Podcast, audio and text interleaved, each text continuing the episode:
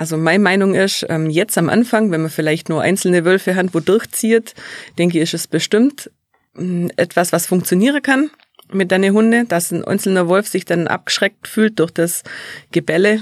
Aber man sieht es ja, also mit viel Kontakt im Brandenburg oben oder so, ähm, wo dann wirklich teilweise die Rudel miteinander schon anfangen jagen und die machen die Hunde quasi kaputt. Also die Bälle die vorne an und von hinten kommen die andere und in Frankreich sieht man es ja auch, da fressen die Wölfe dann halt erst die Hunde und dann die Schafe.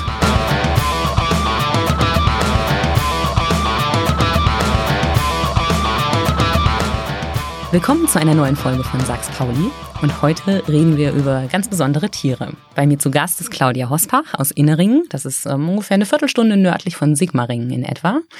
Und die Familie Hospach hat 300 Schafe, 100 Lämmer und 11 Hunde. Und über die unterhalten wir uns heute, aber nicht nur über die, sondern auch über den bösen Wolf. Hallo Claudia, schön, dass du bei uns bist. Hallo. Danke, dass du zu uns gekommen bist. Ähm, womit fangen wir an? Fangen wir mit den Hunden an oder mit den Wölfen? Ich glaube, wir fangen mit den Hunden an. Ihr habt elf Stück davon. Was für Hunde sind das? Also das sind sieben Herdenschutzhunde, das sind Pyrenäer Berghunde und vier Hütehunde. Okay, und was unterscheidet einen Herdenschutzhund von einem Hütehund? Der Herdenschutzhund, der ist immer bei den Schafe. Der ist auch nicht so folgsam wie jetzt ein Hütehund. Die sind nicht zum Treiber oder zum Ziehen mit den Schafe geeignet. Die sind ähm, rein dazu da, dass sie die Schafe bewachen. Das heißt, die Mögliche. dürfen, die dürfen auch nicht bei euch abends mit aufs Sofa, wenn Nein. der Tag rum ist, sondern die schlafen bei der Nein, Herde. die sind immer 24 Stunden, 365 Tage. Und wie bekommt ihr die ähm, trotzdem dazu, dass sie euch gehorchen? Wir sind die, die das Foto bringen. ah, okay. Ja, ist auch eine Taktik. Funktioniert bei Katzen, glaube ich, auch halbwegs. genau. Okay. Diese Herdenschutzhunde habt ihr ja vor allem, um die Herde vor dem Wolf zu beschützen. Oder? Nein. Sondern? Also wir haben uns die Herdenschutzhunde vor sechs Jahren ungefähr angeschafft. Aus dem einfachen Grund, uns haben sie äh, Lämmer von der Weide gestohlen und auch direkt neben dem Pferd geschlachtet. Das heißt, die Bösen waren in dem Fall Menschen und nicht Wölfe. Richtig. Das war die Wölfe auf zwei Beine. Okay. Wisst ihr, wer das war? Nein, Ist unklar. das ist, das weiß niemand. Es kommt sowas öfter vor? Ab und an, ja. Aber seit mir die Hunde hand, ist uns nie wieder irgendwas gestohlen worden. Also Zaungerät ist immer da, Batterie ist immer da, Mhm. Schafe sind immer da. Ist nichts mehr weggekommen seitdem. Das, Das war eigentlich unser Beweggrund. Okay, das sind ja auch ziemlich beeindruckende Hunde, ne? So pyrenäische Berghunde sind äh, ziemlich groß. Ja, also unser Rüde hat 70 Kilo, das ist doch ordentlich. Der ist hüfthoch. 70 Kilo, wenn äh, die eine klare Meinung haben, dann äh, sind die auch beeindruckend. ja, definitiv. Wie beschützt denn so ein Herdenschutzhund die Herde? Wie muss ich mir das vorstellen? Also geht er auf äh, jemanden los, der zu nahe kommt oder bellt er den erstmal weg? Was passiert da? Also es kommt immer drauf an, wie, wie nahe man an den Zaun oder an die Herde rankommt. Mhm. Also unsere Schafe, wir sind Koppelschäfer, die sind immer im Zaun, also nicht beim Hüter. Das heißt, ihr geht nicht als äh, Herde, mit denen ähm, ihr hirtet die nicht, sondern ähm, die haben immer einen festen Platz und einen Zaun drumherum. Genau, also wir ziehen jetzt schon von einer Weide zur anderen, aber da dann wir dann die Hunde raus Mhm. und dann nachher, wenn wir fertig sind, wenn die wieder an ihrem Bestimmungsort sind, kommen die Hunde wieder dazu. Also wenn jetzt zum Beispiel ein Jogger, Fahrradfahrer, Spaziergänger an der Weide vorbeiläuft, also dann sind die kurz vorm Ausrasten. Okay. Das kann ganz schön beeindruckend sein für einen Spaziergänger, Ja, der keine also- Ahnung von Hunden hat. Unser Stall ist ungefähr einen Kilometer weg vom Ort und es läuft fast niemand mehr zu uns raus. Also es traut sich die allerwenigste noch. Äh, Läuft da irgendein Weg direkt vorbei? Das heißt, es könnte auch mal sein, dass jemand, der sich nicht auskennt, da vorbeikommt, der kriegt dann ordentlichen Schrecken eingejagt. Unter Umständen, ja. Jetzt gibt's ja dieses dumme Sprichwort, Hunde, die bellen, beißen nicht. Gilt das für Herdenschutzhunde auch? Definitiv nicht. Okay, das heißt, die, also wenn ähm, die Menschen zu nah drankommen würden an den Zaun, dann würden die Hunde auch beißen. An der Zaun nicht. Also Mhm. die Hunde, unsere Hunde gehen nicht über der Zaun. Mhm. Hoffe ich.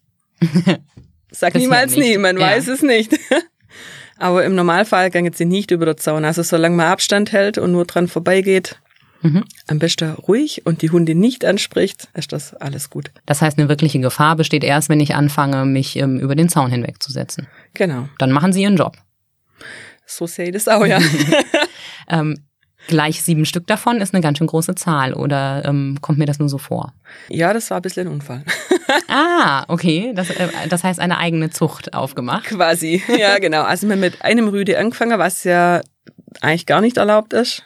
Aber für uns war das einfach mal zum Ausprobieren, wie wir das Händler kennen und haben dann kurze Zeit später dann eine Hündin dazu gekauft und haben die auch immer getrennt gehabt, aber der mochte sie halt so gern, dass er dann halt über drei Meter Bretterzaun drüber ist und Okay, jetzt wissen wir, wenn die Motivation da ist, kann er über hohe Zaun, äh, Zäune Kann er. wenn er will. Okay. Jetzt, äh, diese ähm, Herdenschutzhunde werden ja immer interessanter, vor allem seit der Wolf wieder zurück in Deutschland ist. Also ich habe ein bisschen gelesen und habe unter anderem ähm, erfahren, dass die Hunde vor einigen Jahren, wenn man den gekauft hat als Welpen, wie viele andere Rassehunde, so bei 1500 Euro lagen. Wofür man jetzt schon mal locker äh, einen deutlich höheren Preis auch bezahlen kann. 5000 Euro habe ich mal so rumgeistern sehen. Das ist ein ganz schön stolzer Preis für einen Welpen. Ähm, und gerade bei Hunden, die einen starken Charakter haben und vielleicht auch ein, wie soll ich sagen, also eine Schutzfunktion, könnte ich mir vorstellen, dass es auch vielleicht eher finanzielle Motive gibt, um eine solche Zucht aufzumachen und vielleicht nicht nur ganz tolle Hunde in Umkreis kommen. Wie ist denn das? Das sehe ich genauso. Also ich finde, die sind überteuert. Mhm. Das ist meine persönliche Meinung. Also ich finde es nicht gerechtfertigt, für so einen Hund dreieinhalbtausend Euro oder nur mehr zahlen zu müssen. Das, Ist die Zucht mit das denen denn stimmt die schwieriger? Relation nicht. Nee, die zieht ihre Welpe gerade so auf wie jeder andere Hund auch. Also und wenn man Welpe kauft, man weiß ja nie, was drinsteckt. Mhm. Eignet er sich nachher überhaupt? Ist das so, wie man sich's vorstellt? Also wir haben große Hunde gekauft. Mhm. Also, die Also schon ist also ja ausgebildet nicht. Also unsere Rüde war sieben Monate alt und unsere Hündin war, ich glaube neun, wo Okay. wir sie gekauft haben. Manche dieser Hunde werden ja schon in der Herde geboren, Jawohl, unsere auch in der Futterraufe. in der Futterraufe. Und Oh. dann haben wir ein bisschen Angst gehabt, dass also sie ist nochmal rauspurzelt. und dann haben wir sie extra gesperrt. Mhm. Und dann sind wir eine halbe Stunde gegangen und dann lag die Hündin nachher wieder mit ihrer Welpe wieder in der Futterraufe. Okay. Also sie wollte unbedingt bei den Schafe bleiben. Ja. Und dadurch äh, sind die Hunde von Anfang an eigentlich Teil der Herde, ne? Jawohl. Also ja. werden von sowohl von den Schafen direkt als solche wahrgenommen und die Hunde, äh, für die Hunde ist klar, das hier ist alles meins. Das habe ich zu bewachen. Genau. okay. Gut. Ähm, als ich dich angerufen und eingeladen habe, habe ich äh, den Fehler gemacht zu glauben, dass wenn man Herdenschutzhunde hat, dass ähm, das sozusagen die Alternative zum Abschießen der Wölfe ist. Da hast du mir sofort vehement widersprochen. ähm, lass uns mal über den Wolf und die Herdenschutzhunde reden. Ähm, wie viel Sorgen machst du dir trotz der Hunde immer noch, dass deinen Schafen was passieren könnte? Ich denke gleich viel wie jeder andere Schäfer ohne Hunde auch. Warum? Weil ich nicht glaube, dass es ein hundertprozentiger Schutz ist. Also meine Meinung ist, ähm, jetzt am Anfang, wenn man vielleicht nur einzelne Wölfe hat, wo durchzieht, denke ich, ist es bestimmt mh, etwas, was funktionieren kann mit deinen Hunde, dass ein einzelner Wolf sich dann abgeschreckt fühlt durch das Gebälle. Mhm. Aber man sieht es ja, also man hat viel Kontakt in Brandenburg oben oder so, ähm, wo dann wirklich teilweise die Rudel miteinander schon anfangen zu jagen und die machen die Hunde quasi kaputt. Also die Bälle, die vorne an und von hinten kommen die andere und in Frankreich sieht man es ja auch, da fressen die Wölfe dann halt erst die Hunde und dann die Schaf. Das ist gruselig. Ja, das ist Also, richtig gruselig. Aber die Aussagen sind ja ganz unterschiedlich. Ich habe Ja. ähm, von der Arbeitsgemeinschaft Herdenschutzhunde äh, auch ganz andere Äußerungen gehört, äh, wo die Rede davon war, dass man ohne Herdenschutzhunde eigentlich in Brandenburg beispielsweise, wo ja die meisten Wölfe auch sind, ähm, gar keine Schafe mehr halten kann, aber dass da auch Wanderschäfer sagen, seit ich drei Hunde dabei habe, habe ich überhaupt kein Problem mehr mit Wölfen. Also wo kommen diese unterschiedlichen Aussagen her? Also mir gehört auch zu der Arbeitsgemeinschaft Herdenschutzhund, da haben wir unsere Hunde her. Einfach, wenn man in die, in die östliche Staaten guckt, sage ich mal, Rumänien, Türkei oder so, da funktioniert das auch nicht hundertprozentig. In der Schweiz ist es zum Beispiel schon so weit, ähm, die haben dann nachts die Hunde drin und tagsüber die Hunde teilweise draußen, wegen die Touristen, wegen die Wanderer. Mhm. Was lernen die Wölfe da draus? Dann kommen wir halt bei Tag. Wenn du äh, drin und draußen sagst, dann meinst du drin im, äh, im Gatter, im, im, Stall. irgendwo wegsport, genau. Okay. Also nicht bei der Herde. Also genau andersrum, als man es denken würde eigentlich. Nicht nachts beim Besitzer, sondern nachts bei der Herde und tagsüber, wenn die Bergwanderer vorbeilaufen. Genau, weil da ist ja dann der. Hirte dabei. Aber was dann will man Leute ausrichten? Das heißt, auch vom. Menschen lässt sich der Wolf da nicht mehr beeindrucken. Abschrecken. Nö, überhaupt nicht. Okay, aber wenn man sich jetzt mal die Zahlen anguckt und wirklich mal auf die ganz sachliche Ebene geht, dann fällt es mir schon ein bisschen schwer, diese, diesen Hype um den Wolf, um den bösen Wolf, ähm, ein bisschen nachzuvollziehen. Denn es ist so, ähm, 1996 ist der erste Wolf in Deutschland wieder gesichtet worden, nach 200 Jahren, was ja eine lange Zeit ist. Und ähm, erstmal war die Begeisterung groß. Jetzt sind die Angaben darüber, wie viele Wölfe mittlerweile in Deutschland wieder heimisch sind, sehr, sehr unterschiedlich. Mhm. Also ich habe Zahlen gefunden, die rangieren von 600 bis 1300. Das ist ähm, ein ziemlich großer Unterschied. Wir können ja jetzt mal locker so ein gesundes Mittel davon nehmen und sagen so um die 1000. Feste Revierwölfe gibt es in Baden-Württemberg einen im Schwarzwald in Bayern zwei und in Rheinland-Pfalz, was auch noch so ein bisschen Einzugsgebiet von euch wäre, auch einen. Und seit 1996 hat es keinen einzigen Übergriff auf einen Menschen gegeben. Wenn ich mir diese Zahlen durchlese, wundere ich mich über diese wahnsinnige Angst vor den Tieren. Was kriegen wir da nicht mit? Das weiß ich auch nicht so genau, was man da mitkriegt. Ich denke, man informiert sich teilweise einfach auch zu einseitig. Und ich glaube, der Nabu hat einfach einen zu hoher Stand und lässt das Guide so durch, was sonst so nur passiert. Also was sonst noch so passiert, damit meinst du, was ähm, Also den nicht den- Schäfern und den Tieren passiert? ja, oder auch im, im, im Ausland oder einfach so. Ja, Also in Polen hat's ja auch einen Angriff auf Kindergärten, das ist ja auch noch gar nicht so lang her. Also ich denke, da passiert schon was. Und je mehr das wird, irgendwann wird das auch bei uns kommen. Also ich glaube, man kann den nicht hundertprozentig unter Schutz stellen und den sich vermehren lassen Mhm. bis Ultimo. mhm. Ich glaube dass das Sinn macht. Das heißt, wir reden jetzt vor allem über Prophylaxe eigentlich. Bevor es richtige Rudel gibt, bevor es wirklich groß wird, dass man schon rechtzeitig alle notwendigen äh, Maßnahmen getroffen hat, um es zu vermeiden, dass es überhaupt so gefährlich wird. Genau. Oder auch zum Beispiel das Rodewalder Rudel, was ja ständig irgendwelche Ponys frisst und Kälber aus dem Stall zieht oder auch die Schafherde ergreift. Denke ich einfach, da muss man was machen. Ständig irgendwelche Ponys reißt, klingt ganz schön dramatisch. Ähm, ist, also sind das belegte äh, Zahlen? Die habe ich nämlich jetzt nicht gefunden bei der Recherche. Ich weiß nur, dass ganz viele Fälle, in denen der Wolf erstmal ähm, verdächtig war, ähm, dass es Wolfshunde waren oder also Mischlinge zwischen, zwischen Wolf und Hund, dass das genetisch ja immer Ja, untersucht und das wird. ist aber auch ein Problem, finde ich Ja. einfach. Weil sobald es Hybride sind, wer zahlt es dann? Dann Genau. war's der Hund. Ja. Und also ich persönlich vertraue auch dem Institut, wo das als einziges testen darf. Nicht hundertprozentig. Warum nicht? Was sind da deine Zweifel? Ja, weil das einfach zu viel beim NABU mit drin hängt. Okay, und der hat das Interesse daran, dass der Wolf Genau. geschützt wird als Naturschutzbund. Der NABU ist ja einer von äh, elf Organisationen, die ähm, gerade diese Woche, wir sind da ganz, ganz aktuell, eine Empfehlung ausgegeben haben, wie bei Schäden, die durch Wölfe ähm, aus, äh, wie soll ich sagen, die die, die Wölfe ähm, verursacht haben, äh, wie damit umgegangen werden soll. Da gab es ja ziemlich viel Streit in der Politik, gerade über die Frage, wann darf ein Wolf erschossen werden und Mhm. wann nicht. Ich verzichte jetzt mal auf dieses hochbürokratische Wort entnehmen. Ähm, das finde ich, das ist so wie der Waldzustandsbericht äh, statt des Waldschadensberichts. Also eine Entnahme ist für mich was anderes als ein Erschießen oder ein Jagen. Ähm, das war ein echtes Politikum, äh, diese Frage. Da musste sogar das Kanzleramt irgendwann mal einschreiten, weil sich selbst die Parteien und die Ministerien da völlig uneins sind. Jetzt haben diese elf Organis äh, Organisationen in dieser Woche vorgeschlagen, dass es verschiedene Kriterien gibt, ab wann äh, Tierhalter Ausgleichszahlungen bekommen sollen und ab wann ein Wolf erschossen werden soll.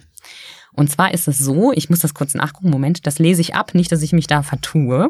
Für finanziellen Ausgleich muss der Schäfer seine Herde mit einem 90 Zentimeter hohen Zaun, mit vier Stromlitzen oder aus einem Netzzaun schützen mit 2500 Volt. Wer schon mal einen Elektrozaun gebaut hat, weiß, dass vier Litzen schon ziemlich ordentlich sind. Also da passt nicht viel durch. Ähm, wenn diese und ein fester Zaun müsste 1,20 Meter hoch sein. Mhm.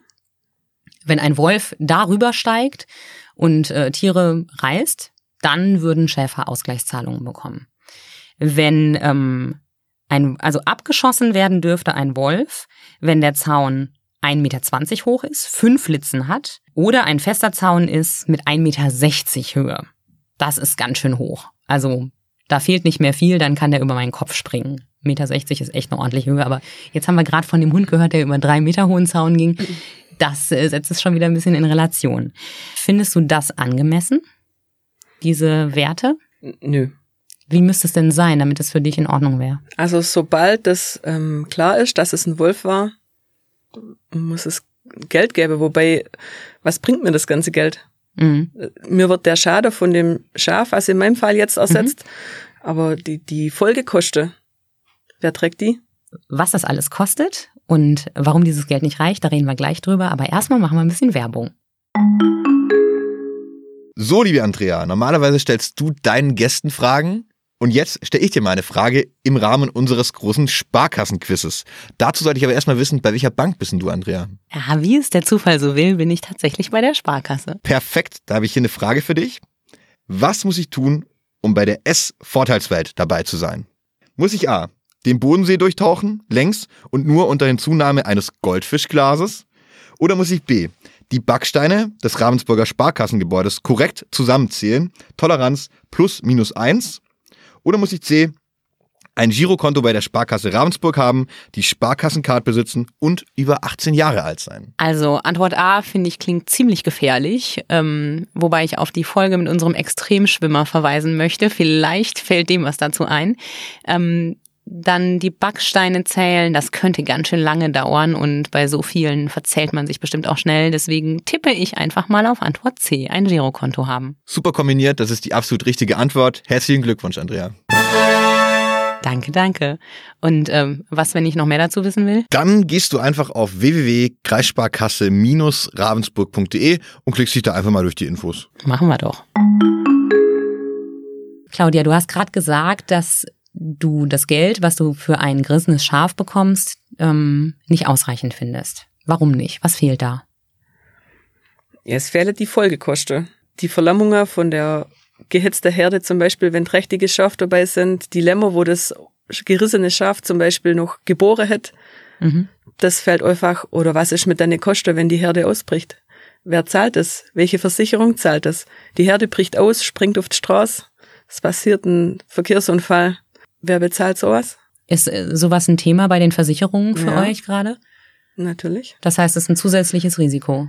Also ich habe schon bei der Versicherung nachgefragt, die bezahlen das, aber wie oft bezahlen die das? Mhm. Also ich denke, wenn die das einmal zahlen, wegen mir. Aber wenn es dann mal in richtige Kosten geht, dann wird das dann schon happig wäre. Und deswegen ist es auch so existenzbedrohend. Ja, ich glaube, das ist für, für viele so eine ganz schwierige Frage, denn erstmal würde man ja denken, okay, der Wolf hat zwei Schafe gerissen, dann bekommt man das Geld, dass diese beiden Schafe äh, wert waren, dann kann man sich zwei neue dafür kaufen und dann ist das Problem ja eigentlich gelöst. So, das klingt ganz einfach, ist wo, es aber nicht.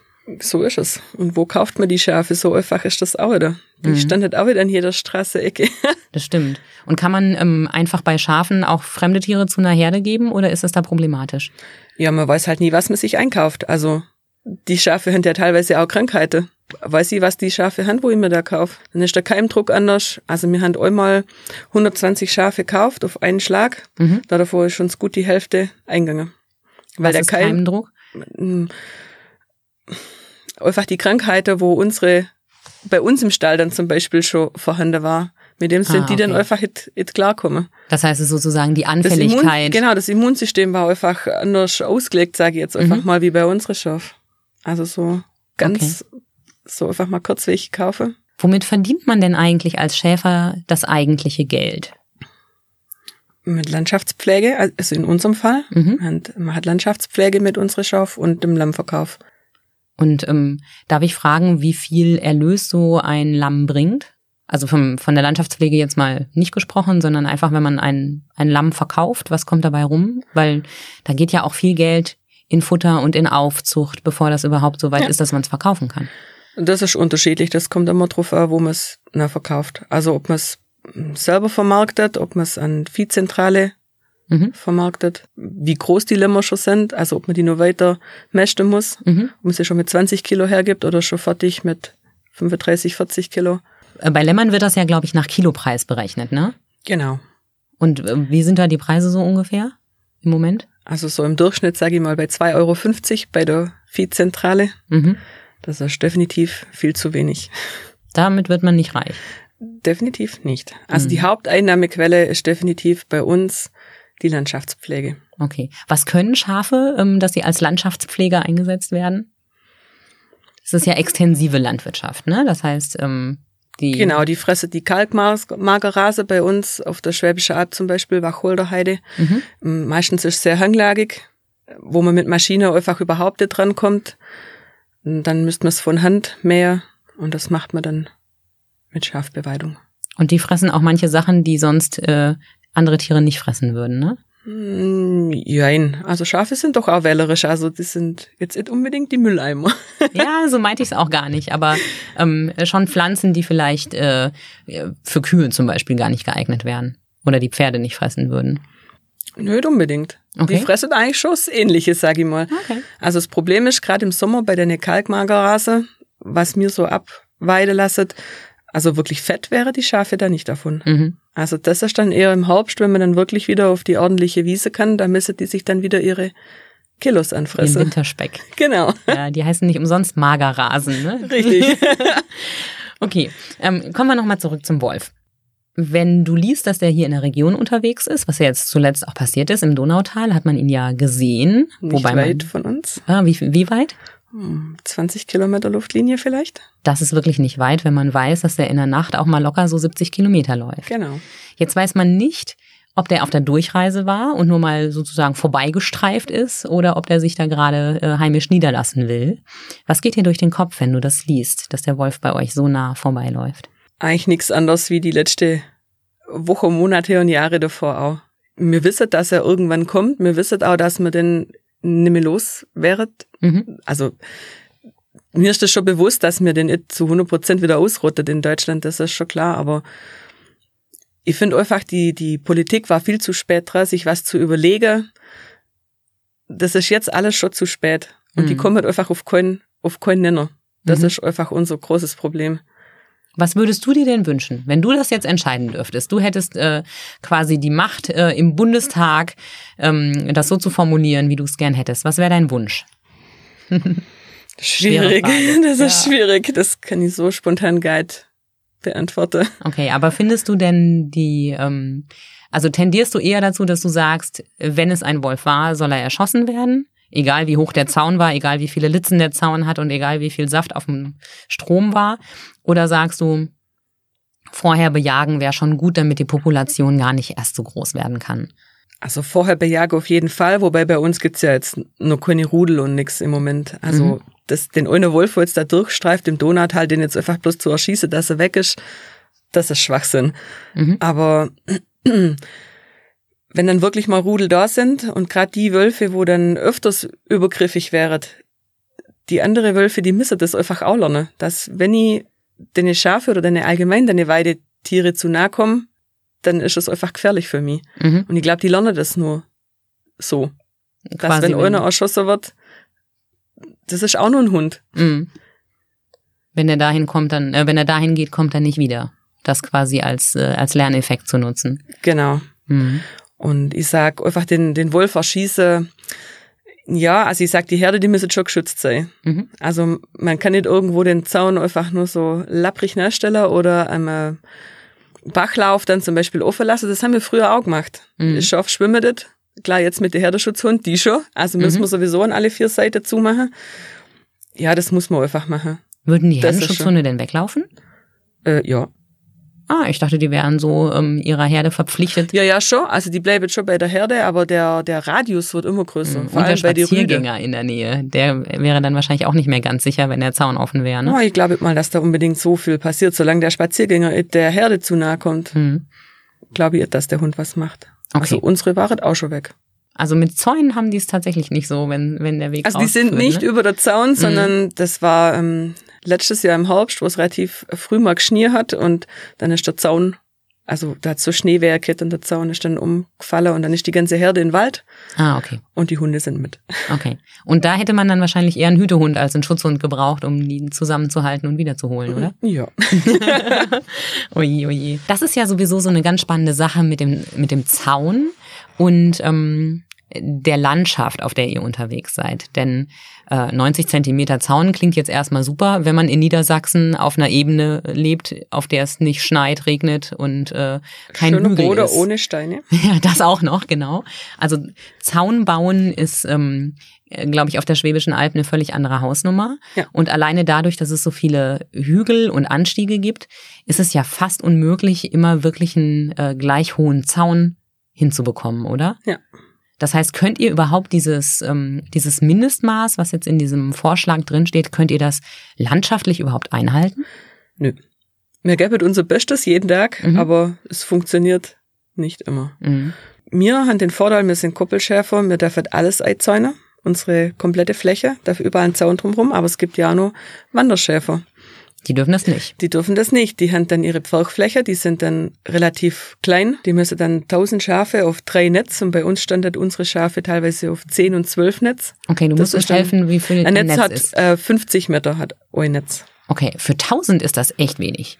Ja, Das ist winzig. Und wenn Das dann der Boden steinig ist, genau. Dann kommt nur dazu bei uns auf der Schwäbische Alb mit der Erdung. Das funktioniert definitiv nicht. Mhm. Also die Netze, die haben so ähm, ohne so Metallspitze, die sind Mhm. 10 Zentimeter. Da haben wir schon manchmal Probleme, dass man die wenigstens 8 in, in die Erde kriegt. mhm.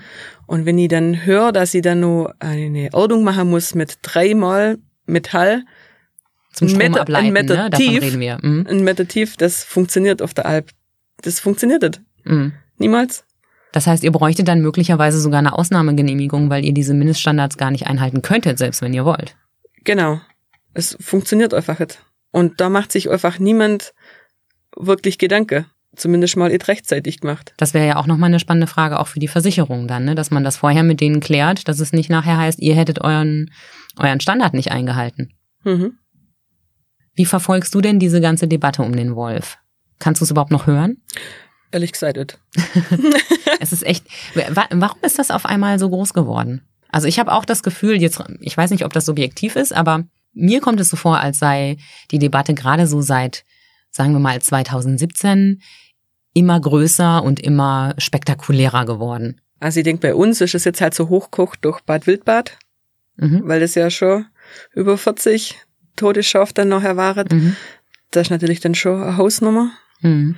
Ich denke, das hat's dann schon richtig hochkocht. Aber es ist schon viel, finde ich. Also die Debatte ist auch sehr öffentlich geworden. Es ist nichts, wo nur noch Schafzüchter drüber sprechen. Ja, finde ich auch wichtig, aber ich finde einfach die, die normale Bevölkerung, sage ich mal, wo jetzt keine Weide, keine Weidetiere daheim hat, die müsste sich einfach auch Gedanken machen. Weil ich glaube, einfach dann mal so mit dem Hund noch im Wald spazieren laufen und den frei laufen lassen. Ich denk, wenn das mal wirklich Rudel sind, dann ist das auch nicht mehr. Und ich glaube, da macht sich keiner so wirklich drüber Gedanke. Du hast ja auch Kinder, ne? Ja. Machst du dir Sorgen um die, wenn die in den Wald spielen gehen? Ja, jetzt im Moment jetzt nicht wirklich, aber wenn es dann mal so gerade wie bei Bekannte in Brandenburg oben ist, ähm, ja. Ja, also ein Bekannter von uns, gerade in Brandenburg, der hat zwölf Rudel um sich rum. Zwölf Rudel, Zwölf Rudel? um sich rum. Um- Also um sein Einzugsgebiet, sage ich mal, ja. Der geht nicht allein in den Wald. Okay, das verstehe ich. Da wird's mir auch gruselig. Also selbst wenn man immer liest, dass äh, der einzelne Wolf eher scheu ist und ähm, im Zweifel immer wegfällt, aber zwölf Rudel ist eine völlig andere Hausnummer. Genau. Hm. Und dann klingen auch plötzlich sieben Herdenschutzhunde nicht mehr nach viel. Ja. Ist das auch ein Schäfer, der Bekannte? Ja. Und wie viele Hunde hat der? Oh, ich glaube, der hat das? 35 Herdenschutzhund oder so. Der hat richtig viel. Der hat aber auch zweieinhalbtausend Mutterschaf. Das ist eine ganz schöne Kostenfrage, ne? Also wenn ich mir das überlege, wir haben ja vorhin schon mal kurz darüber gesprochen, ähm, dass die Welpen schon mehrere tausend Euro kosten, der Hund selbst.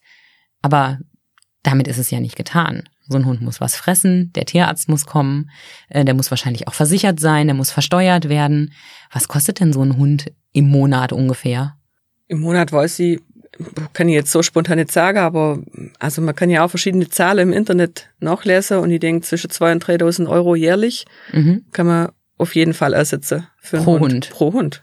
Das ist bei 35 Hunden ein ganz schöner Kostenfaktor. Ja, auf jeden Fall. Wie alt werden die so? Das sind ja große Hunde, die werden ja normalerweise Ja. nicht so alt, ne?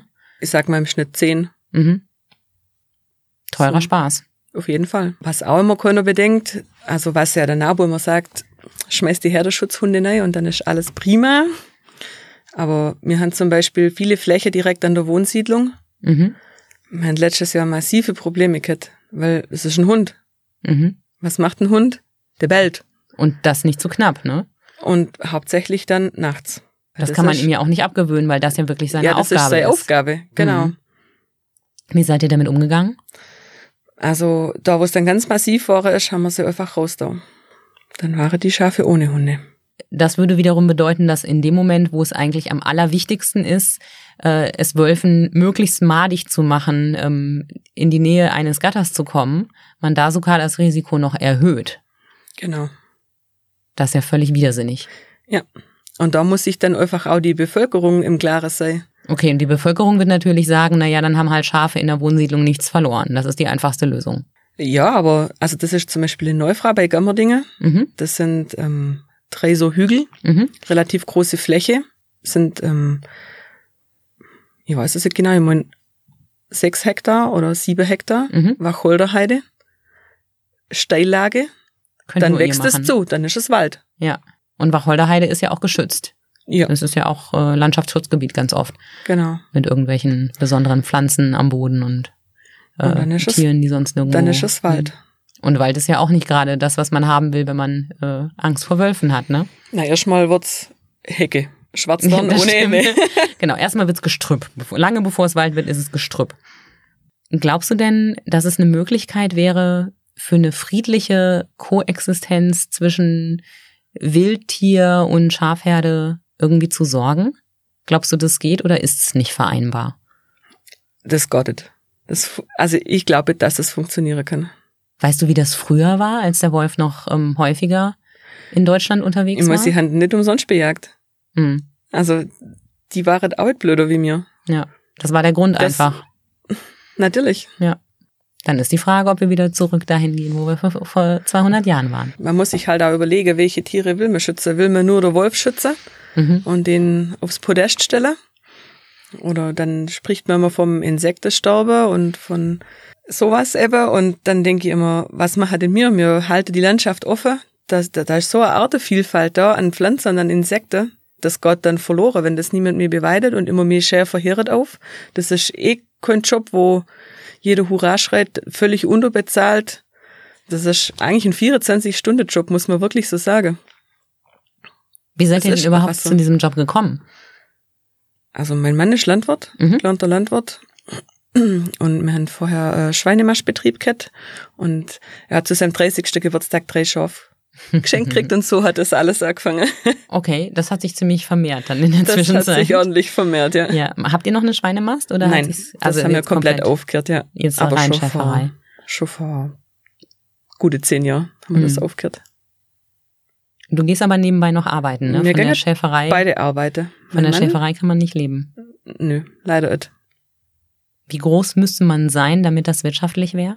Das funktioniert gar nicht von der Größe, weil dann ist es so groß, dass man es allein nicht mehr bewirtschaften kann, dann braucht man schon wieder Angestellte, dann sind wir wieder gleich weit. Also Mhm.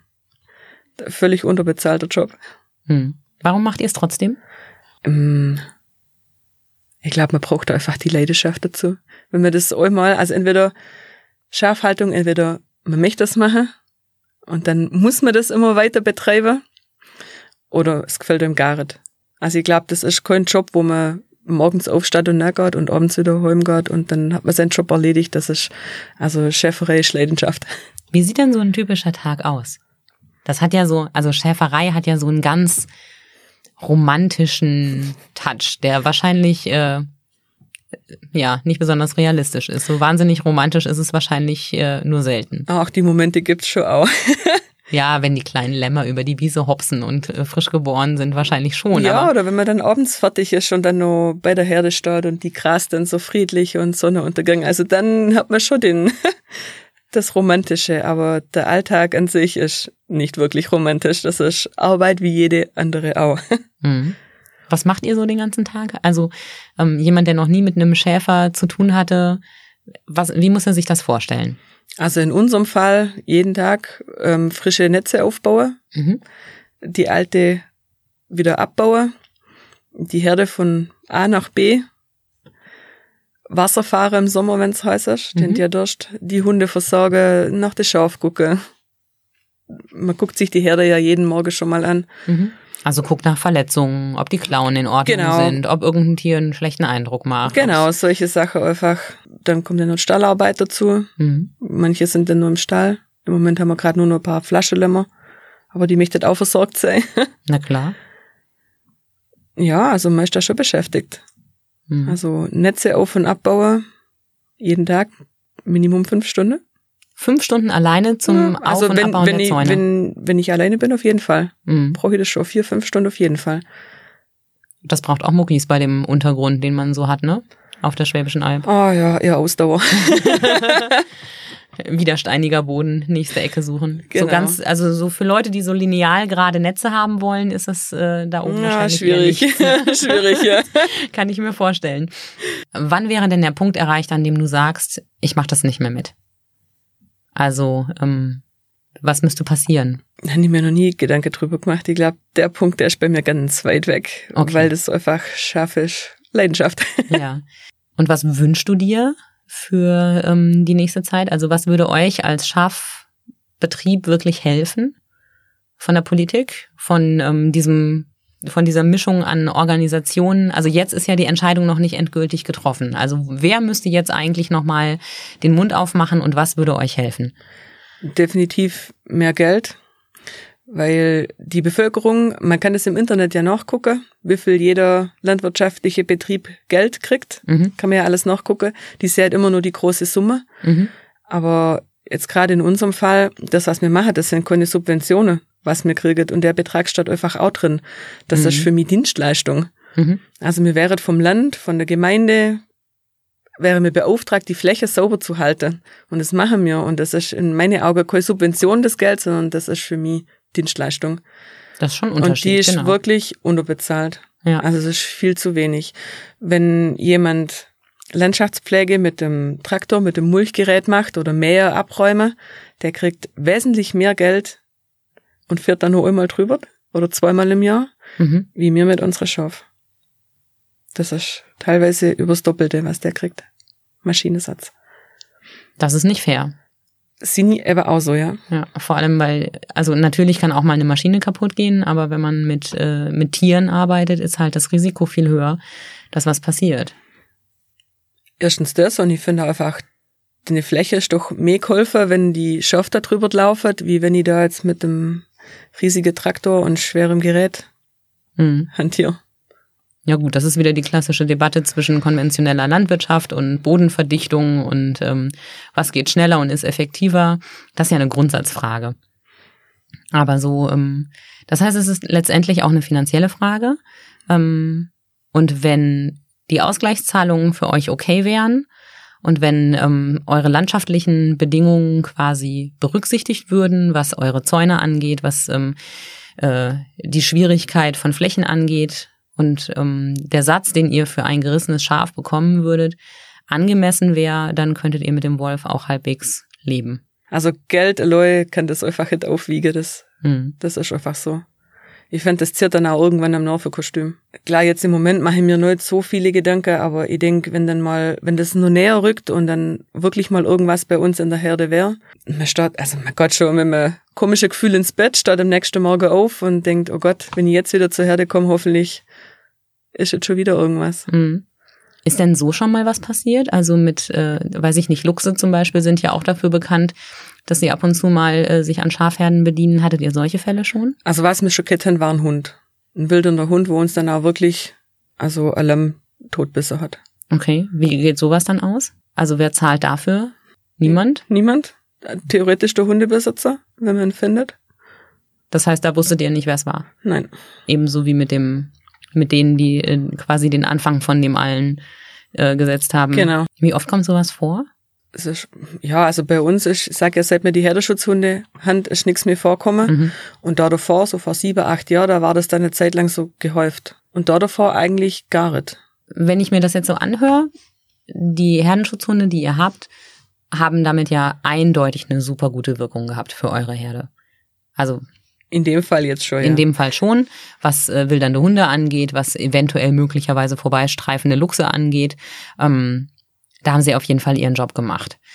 Ähm, Würdest du sie jedem anderen Schäfer empfehlen? Nö. Warum nicht? Also ich würde jetzt nicht einfach jedem Schäfer die Hund empfehlen. Also ich sag, das muss man schon selber, selber wählen. Also man kann sich nicht einfach den Hund da in die Herde schmeißen und denken, jetzt ist alles gut, das funktioniert nicht. Man muss auf seinen Betrieb gucken, was, was ist möglich, wie ist es handelbar. Mhm. Und das ist auch so eine Sache, das ist überhaupt nicht geklärt. Was, also eigentlich darf man die Hunde gar nicht so wirklich halten. Das ist alles nur geduldet. Okay, weil es für, für so eine ähm, Besonderheit, dass ein Hund quasi ohne Mensch in der Nähe bei einer Herde lebt, wahrscheinlich gar keine festen Regeln gibt. Ja, hinterm Strom, also der Hund zählt nicht als Nutzvieh, mhm. best gesagt, sondern das ist ein Haustier. Mhm. Und ein Haustier darf man nicht hinterm Stromzaun halten. Der Hund braucht eigentlich eine Hundehütte, und zwar jeder Hund. Mhm. Also wir haben im Moment vier in der Herde. Mhm. Wo soll die am Hang hinstellen? Zumal sie da ja wahrscheinlich ohnehin nicht reingehen Iso würden. Ne? Nö, da wäre nur die Ziege drin. okay. Also das, das wird alles im Moment nur geduldet. Mm, der Transport ist geregelt. Mhm. Also im Moment fahren die Hunde bei uns im Hänger mit. Mhm.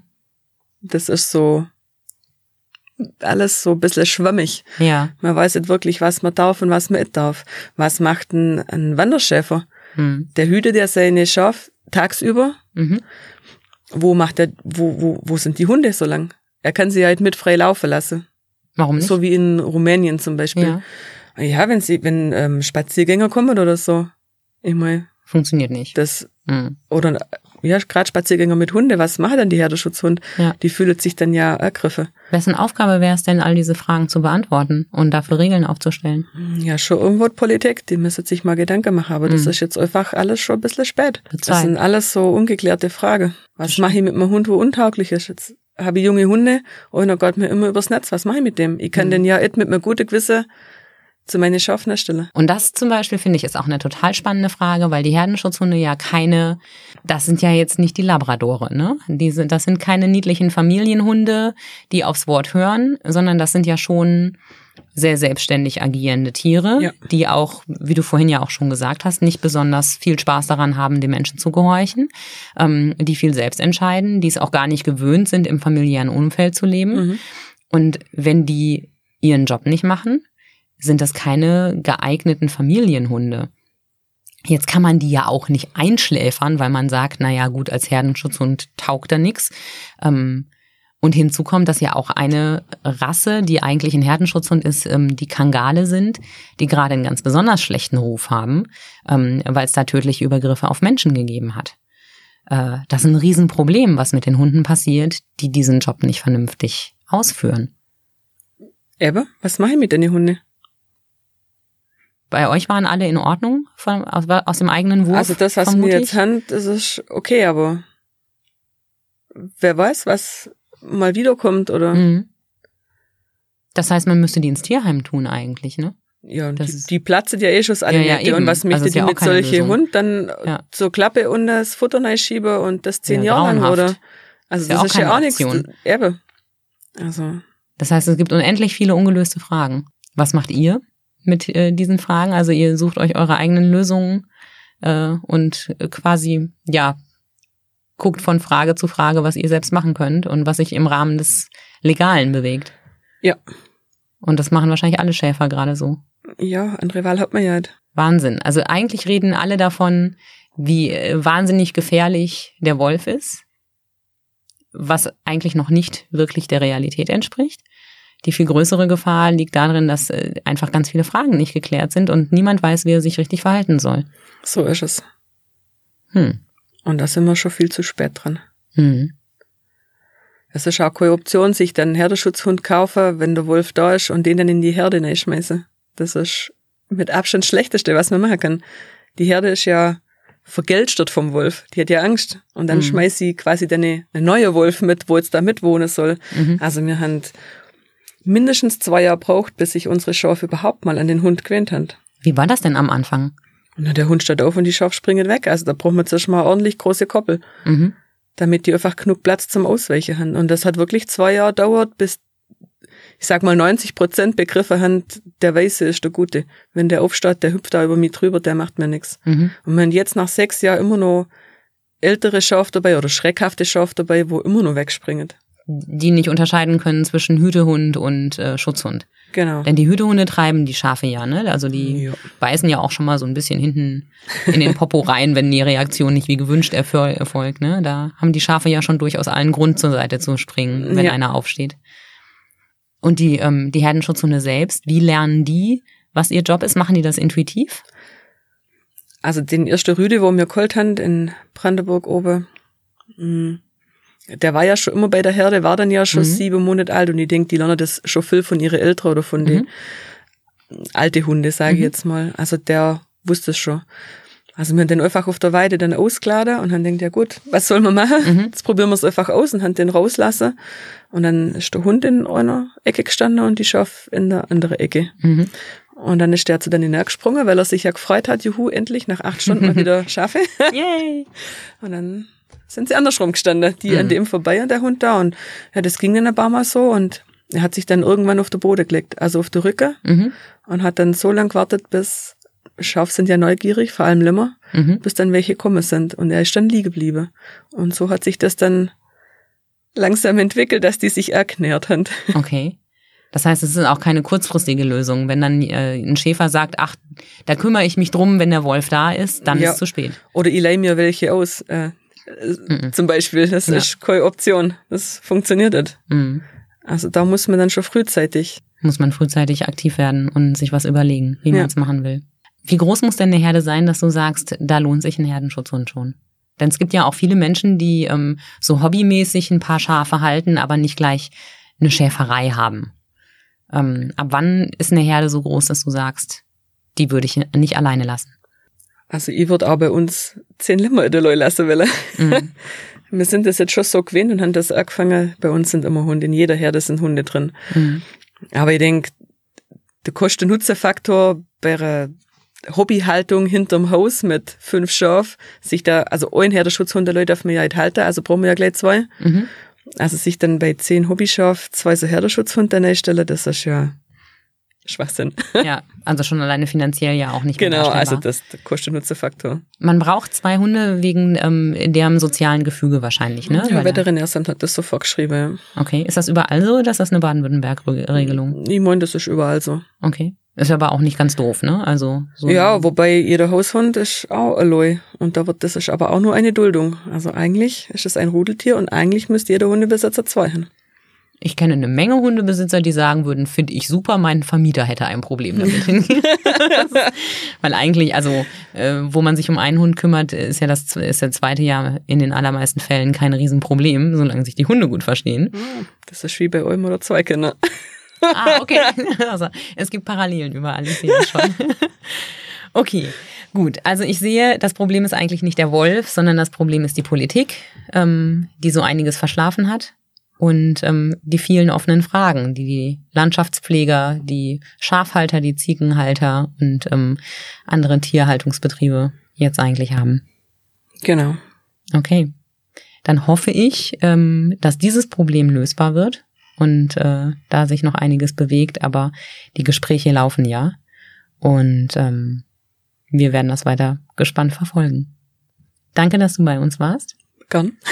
Und ähm, alles Gute für dich, deine Familie und vor allem eure Tiere Dankeschön. und die Hunde. Das war Sachs Pauli, ein Podcast von schwäbische.de. Redaktion und Moderation von und mit Andrea Pauli. Für die Technik und Umsetzung ist wie immer Emin Hohl verantwortlich. Die Musik hat Tommy Haug für uns geschrieben und eingespielt. Mein Gast heute war Claudia Hospach. Wenn Sie Feedback haben oder mit uns über ein spannendes Thema diskutieren wollen, dann schreiben Sie uns an podcast.schwäbische.de. Danke fürs Dabeisein. Wir hören uns.